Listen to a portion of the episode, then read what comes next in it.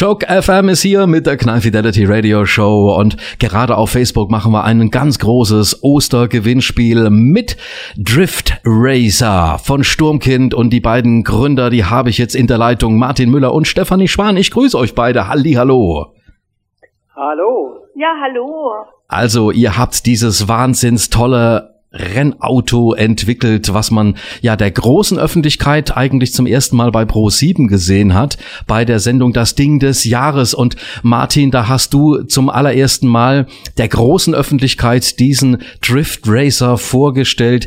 Man muss ja sagen, ähm, wann seid ihr auf die Idee gekommen, ihr beide dieses Teil ja zu entwickeln und Sturmkind auch zu gründen? So heißt eure Firma in Speyer? Ja, genau.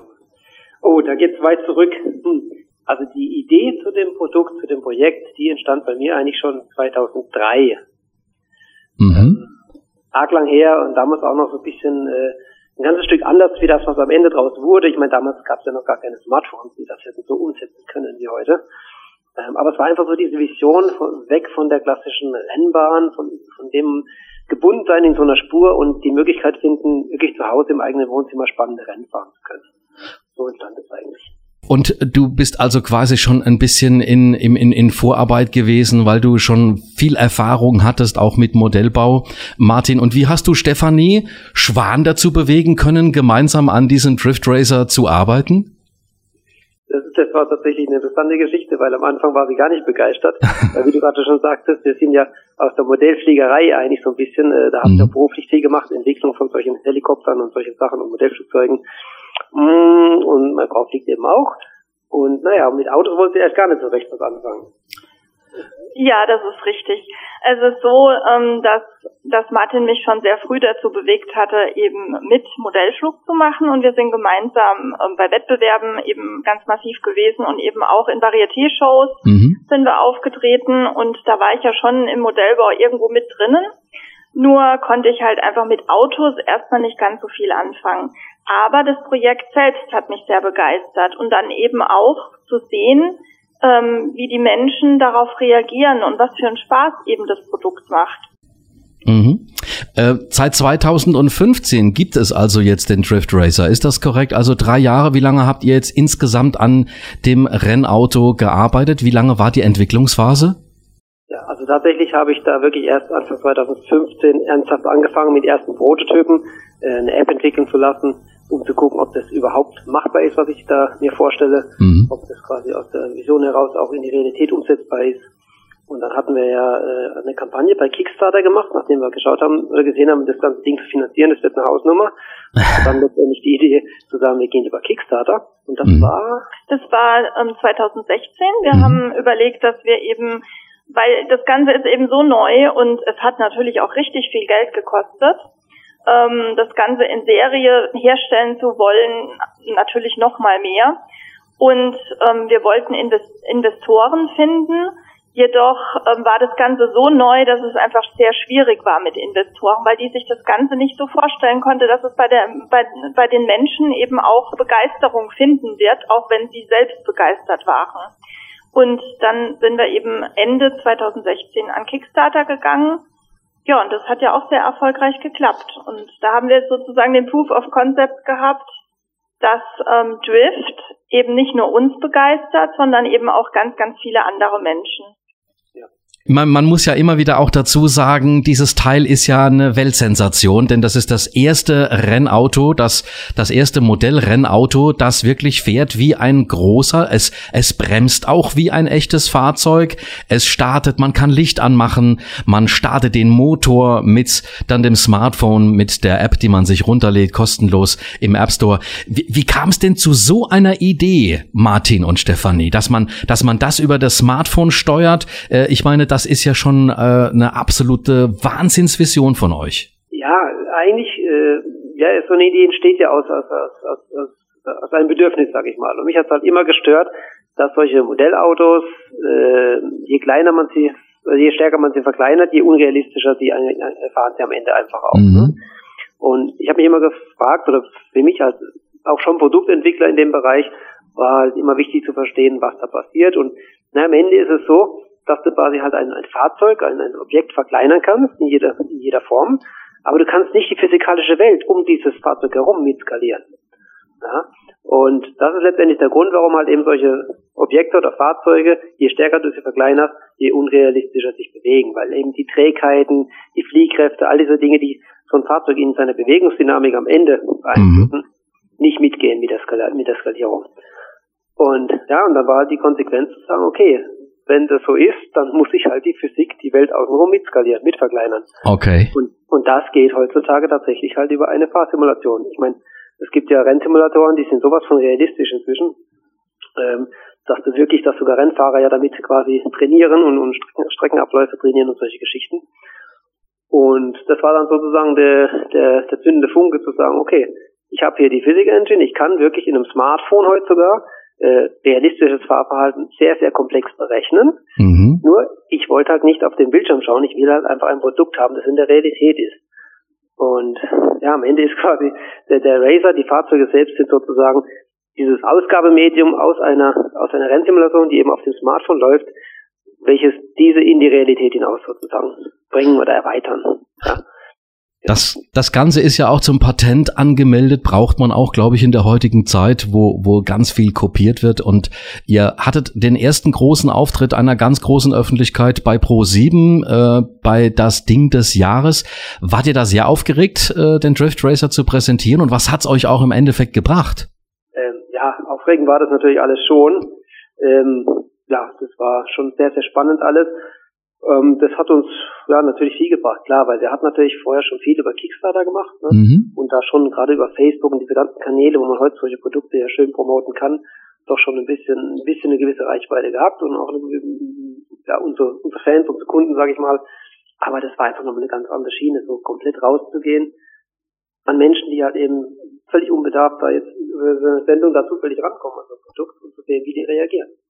Ja, es ist, es ist auch ein Unterschied, ähm, wenn man bei Facebook oder YouTube eine Werbeanzeige platziert, wo, wo eben man den Drift Racer äh, fahren sieht mhm. und dann sieht man erstmal ähm, ein kleines Modellauto und versteht es vielleicht auch nicht so ganz und klickt dann schnell weiter.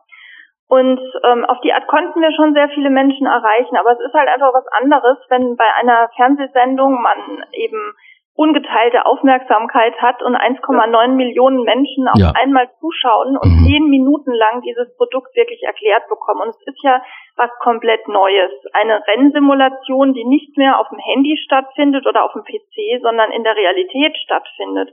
Das muss man ja auch erstmal verstehen. Und da braucht es diese Zeit, das zu erklären. Und die vielen Möglichkeiten, die dieser Drift Racer hat, ist Wahnsinn. Also man kann Licht aus anmachen, er bremst auch, die Rücklichter werden angezeigt.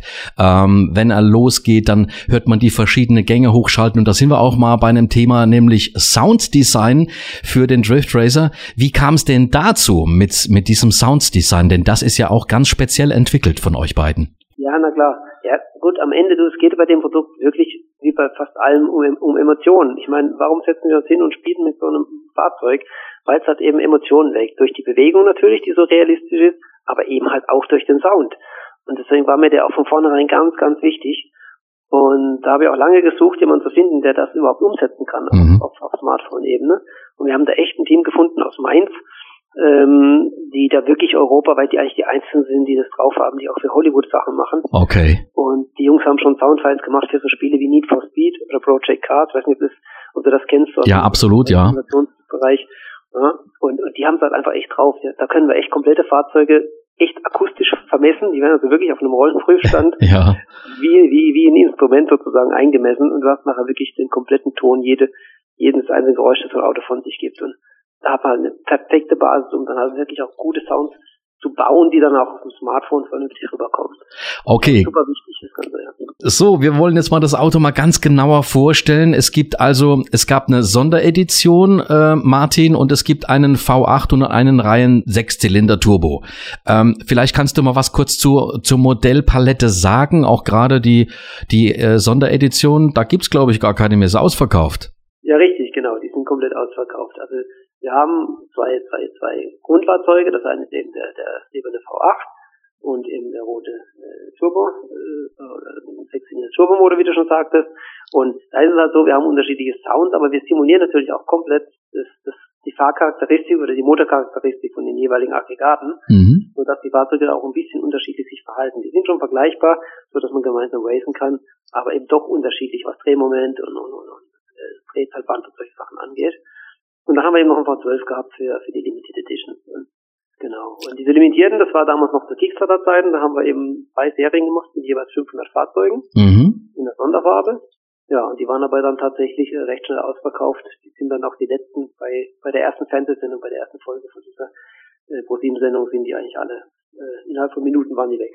Und sind weitere Sondereditionen jetzt wieder geplant, werden die wieder produziert? Also diese nicht, die waren limitiert, die waren auch durchnummeriert. Ja klar, genau.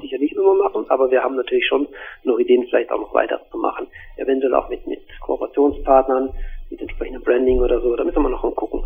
Ganz bestimmt. Okay, also man kann über 30 Minuten fahren, das habt ihr so angegeben. Wir haben in der Redaktion einen getestet, der lief fast 50 Minuten. Ähm, steuerbar mit dem Handy, made in Germany, echte Sound, Maßstab 1 zu 43. Ähm, wie lange dauert es eigentlich, um das Teil zu laden? Auch nicht allzu lange, ne? Ja, weniger wie 30 Minuten auf jeden Fall. Also wir sagen ganz, ganz vorsichtig 30 Minuten Fahrzeit, 30 Minuten Laden. Aber wie, du, wie ihr auch festgestellt habt, also es kann, je nachdem, was du machst oder wie du fährst, auch deutlich länger gehen, ja. Mhm. Ähm, was bei den Maßstab betrifft, sind vielleicht auch mal größere Maßstäbe geplant oder soll es bei dem kleinen äh, Maßstab 1 zu 43 bleiben? Also denkbar ist es, dass wir irgendwann vielleicht größer gehen könnten. Mhm. Ähm, wir sind ganz bewusst so klein, wie es irgendwie geht, gegangen, einfach weil das Ganze ja maßstäblich sein soll. Und wir möchten ja, dass, dass der Drift Racer eben auch auf einem Tisch richtig gut fährt. Mhm. Und je kleiner der Drift Racer ist, desto größer wird sozusagen die Rennstrecke. Auf ganz genau, das ist richtig, Deshalb ja. haben wir es eigentlich nicht vor, aber natürlich ist es vorstellbar. Wir wissen ja nicht, was die Zukunft alles bringen wird. Ja. Das ist skalierbar. Ich würde es am liebsten noch kleiner bauen. Aber da sind wir noch nicht in der Lage dazu. Okay, man, dann bleiben wir doch mal gleich bei der der Produktion. Ihr lasst das Ganze in äh, Deutschland herstellen, also alles made in Germany. Wie kam es ja, zu... Na, nicht ganz. Nicht ganz. Der Dekorbogen kommt aus Österreich. ah, okay, aber zumindest mal ja EU. Ähm, was hat euch dazu veranlasst? Ich denke mal, vielleicht könnte man es ja wahrscheinlich international günstiger herstellen, ja. aber was ist der Knackpunkt dabei? Ja, es ist einfach so, dass wir unsere Partner ähm, die wollen wir in unserer Nähe haben. Wir möchten ganz gerne mit ihnen reden können. Wir möchten auch mal hinfahren können, ähm, die Produktion anschauen. Ähm, die sprechen dieselbe Sprache. Wir haben kurze Wege und die Arbeitsplätze bleiben natürlich auch in Deutschland. Mhm. Hervorragend. Qualität ist natürlich auch ein ganz großer Punkt.